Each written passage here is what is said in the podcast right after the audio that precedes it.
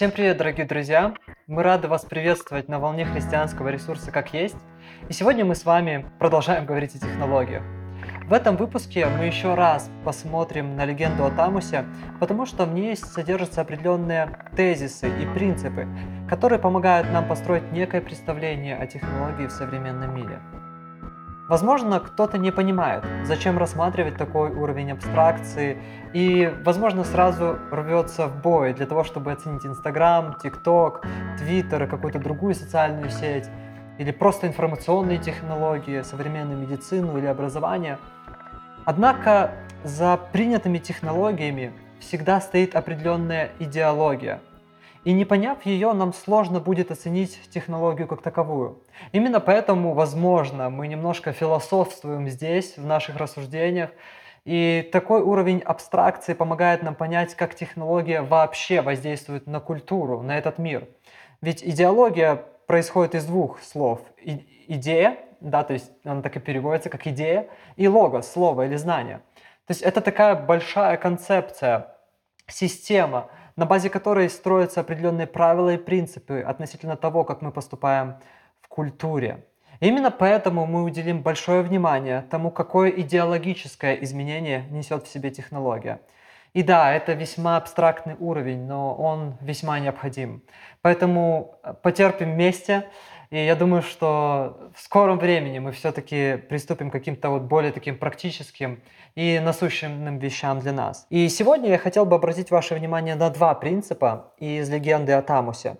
Первый состоит в том, что технология не только создает новые слова, но также и меняет значение старых слов. А второй заключается в том, что лишь определенная группа людей, стоящая за технологией, будет создавать репутацию и накапливать власть для нее – а остальные же остаются ни с чем, я имею в виду люди. Технология разделяет людей на победителей и на проигравших. И давайте начнем рассматривать первый принцип.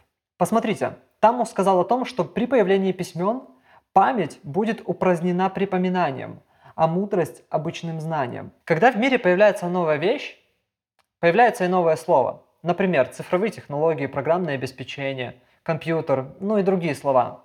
Новые технологии порождают новые термины.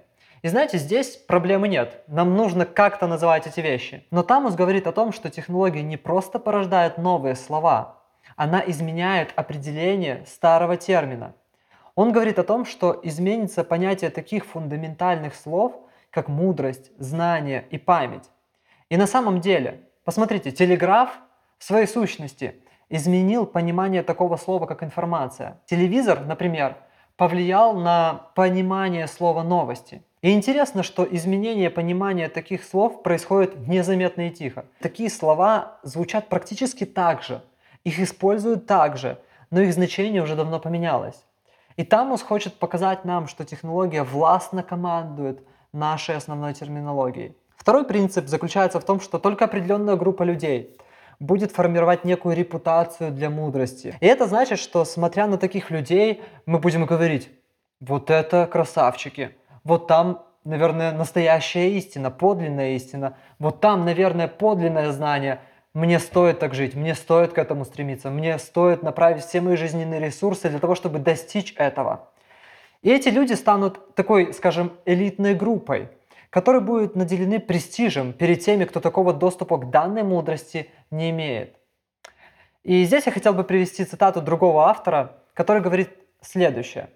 Те, которые контролируют работу определенной технологии, накапливают власть и неизбежно образуют своего рода заговор против тех, кто не имеет доступа к специализированным знаниям, предоставленным технологией.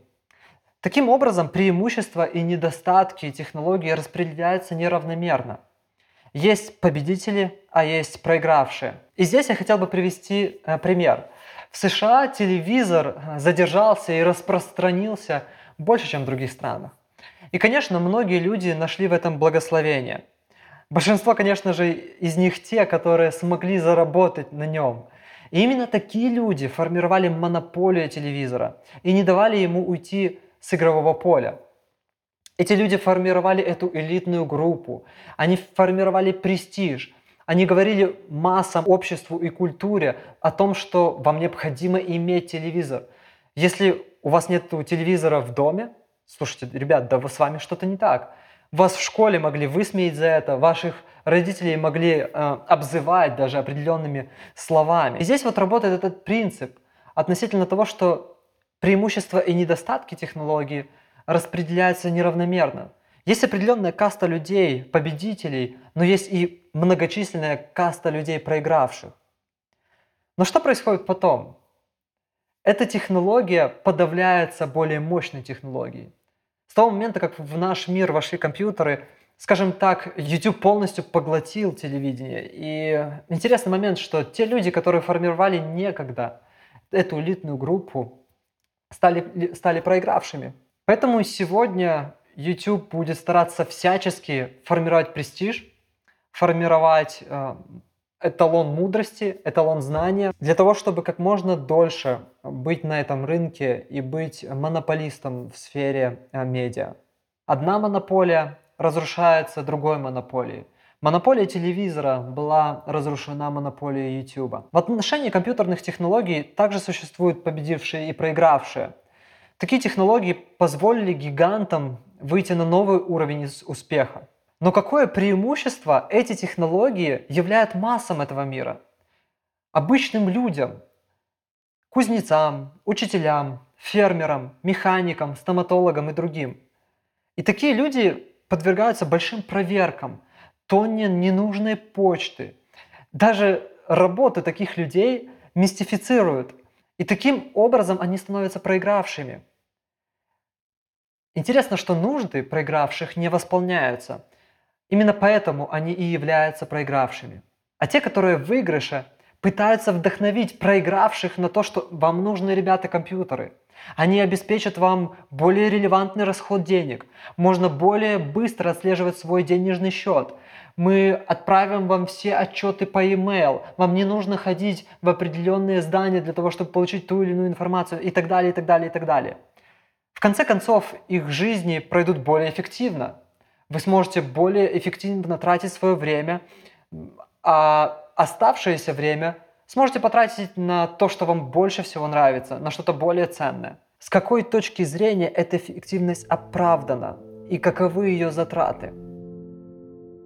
Подумайте об этом. Подумайте о том, кому технология даст большую власть и свободу, а чья власть и свобода будет уменьшена посредством этой технологии – Итак, мы рассмотрели э, два принципа из легенды о Тамусе, и для меня интересно, наблюдаете ли вы определенную последовательность в изменении значений тех или иных слов? С течением времени или с появлением технологий, неважно. Но если у вас есть такой пример, поделитесь об этом в комментариях. Ну а на этом у меня все. Давайте вместе меньше залипать на видосики из рекомендованной секции на YouTube. Всем пока! Thank you.